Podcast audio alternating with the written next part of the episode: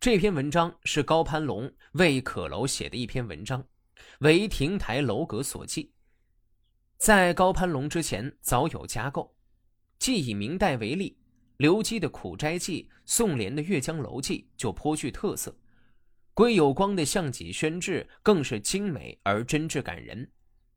高攀龙这篇《可楼记》却异乎前人，名曰记，实则重在意。既只是平平略记这楼的建筑结构和上楼登高望远的兴趣。而把主旨和重心放在可与不可、足与不足的哲理与感叹上。高攀龙所在的时期，朝纲废弛，国力渐衰，首辅王希爵大肆的剪除异己，朝廷之内没有人敢直言进谏。御史袁可立上书针砭时弊，可皇帝却妄信王希爵，将袁氏削为庶人。袁可立乃高攀龙同年，又是朝中难得一遇的有识之士，所以高攀龙听闻他被贬为庶人之后，激愤不已，于是上了一篇奏章，对王希爵严加指责，并于字里行间流露出对神宗亲佞远贤的不满。神宗大怒，将高攀龙贬为广东揭阳天柱典史。万历二十三年二月，高攀龙对当官失去了兴趣。他以家中有亲人去世为由，居家不出仕近三十年。在归乡赋闲的这三十年中，高攀龙于西湖之畔建造了一处读书静坐的水居，取名可楼。水居坐拥环山，临湖而处，清幽雅致，远避尘嚣，于可楼之中。存楼主人悟得治国平天下的伟大志向，因此高攀龙为可楼作记，既写这楼，也写自己心中的志向。有一间水上的居室，室内偏左往上搭一间小楼，楼大一丈见方，四面开窗，南边有湖有山，北面有农田茅舍，平原延展在东，九龙山耸立在西。小楼筑成，高子登临，纵目四望，说道：“可以了。山使我感到和顺舒畅，水使我觉得悠远娴静，可以享受清风的爽快，可以得到冬日的温暖，可以迎接皓月的来临，又欢送他的归去，多好呀，多快乐呀！可以终老此地了。”于是起名叫可楼，意思就是我心满意足，以为可以了。从前我年轻时志向很大，想要游遍天下名山，寻找一个像桃花源那样美好的处所寄居下来。我北方去了燕赵，南方到过闽越，中原跨越了齐鲁殷周的故地，观览所及的没有可以瞒我之意的，何以现在对这间小楼却以为可以了呢？耶，这倒是我的疑惑了。大凡人的大患产生于不满足，人的意象中的有所不满足，产生于人的意象中的有所不可以，无所不可以，这就无所不满足，这就无所不快乐了。现在的人。极力谋求山珍海味，顶多享受一饱罢了；极力建筑高楼大厦，顶多享受起居活动的几席之地罢了；极力营造亭台花园，顶多一年中去游赏一两次罢了。这些又有何用呢？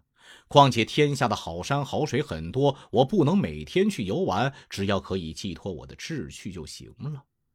天下的山与水都是一样的，我有了这座小楼也可以了。当然，有所可以，也就会产生有所不可以，犹如事物都是有正有反对待的一样。我将由此忘掉可以，也忘掉不可以。这样说来，这座可楼也是多余的了。自古以来，竹子的风韵独具的特性，一直是文人雅士比喻的对象。作为象形文字的竹字，本身寓意着。立身要端直，处事要谦卑。古人爱竹，文人墨客为之挥毫吟咏，绘画抒怀也成了独有的竹文化。人们经常把竹的特性拟人化，表达一种超然脱俗的人生境界，这种属性同人格发生契合，是中国竹文化的核心所在。竹子无牡丹之富丽，无松柏之伟岸，无桃李之娇艳，但它们自有风华。四方竹、观音竹、紫竹等，竹类品种繁多。谁家要是没几棵竹子，都不好意思说自己是个风雅之人。这篇文章就是明代文学家唐顺之所创作的一篇散文，具体创作时间不详，只知是唐顺之的舅舅光禄大夫任君在金溪之上修筑园林，请唐顺之为文所记，于是作者便写下了这篇文章。竹子虽然受人喜爱。但不同地方的人也有不同的看法。南方人把竹子当柴烧，北方人附庸风雅，喜欢竹子。海外没见过竹子的，怕是会比北方人更喜欢竹子。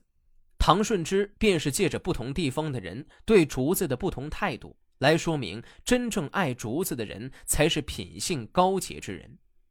借竹的形象，对任光禄的人品进行了充分的肯定。点明他知竹爱竹的根源在于他不流于俗的美好品德。我曾经游观过京城仕宦富贵人家的庭园，见那里集聚的东西自极远的边地到海外，奇异的花卉石子没有不能罗制的，所不能罗制的只有竹子。我们江南人砍伐竹子当柴烧，筑园构亭，也必定购买寻求海外的奇花异石。有的用千钱买一石，有的用百钱买一花，并不吝惜。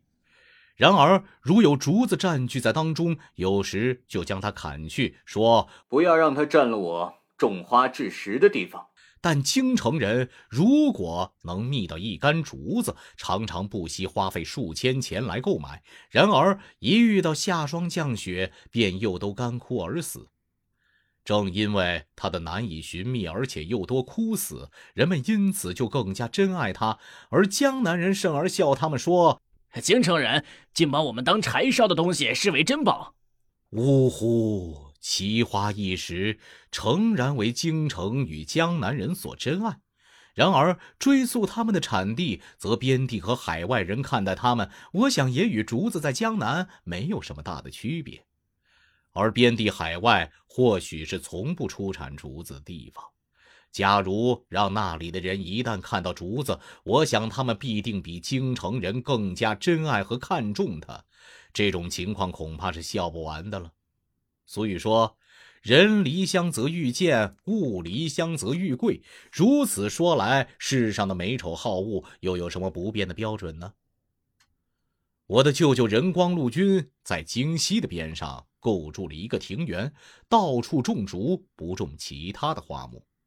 竹林间造了一座小楼，有空就与客人在那里吟诗笑歌。他偶然对我说：“我不能与有势力的人比池亭花石的情况，单独在这里取山地本来所有的东西，可以不花费劳力而使满园苍翠葱茏，也足以自适。因此自称是竹溪主人。”请外甥为我记述一下吧。我以为人君哪里是真的不能与有势力者攀比，而随意取其当地所有，恐怕还是对竹独有特殊的爱好，而不愿意把它告诉别人吧。过去有人谈论竹子，以为它绝没有动人的姿色和香味，值得喜爱，所以它奇巧怪异不如石，妖艳柔美不如花，节节然节节然，有如高傲独立的世人，不能与尘俗混同合一。因此，自古以来，知道珍爱竹子的人极少。那么，京城人难道也是能知竹而加以珍爱的吗？他们不过是想用此与别人争夸富贵，如同用奇花异石向人炫耀一样。所以，京城人的珍爱竹子与江南人的不种竹子，他们同属于不知竹是一样的。任君在繁华纷闹中生长，而能不沉溺其中，衣食歌马同仆歌舞，凡是富贵人家所沉湎嗜好的一切，并斥而去。尤其是方正刚直，不随意与人交往，凛然有高洁独立之气，这正是人君对于竹子必有自得的地方。世上可喜可玩的万物，原有不能割舍的吗？那么，虽然假使竹子不是这里的土地所有，人君也将竭尽其力予以收集，然后心里才高兴。人君的财力虽然使他能尽量寻觅奇花异石，然而他的爱好本不在此啊。可叹呐，竹子本可以不出江南而为人贵重，为此我重新有了感受。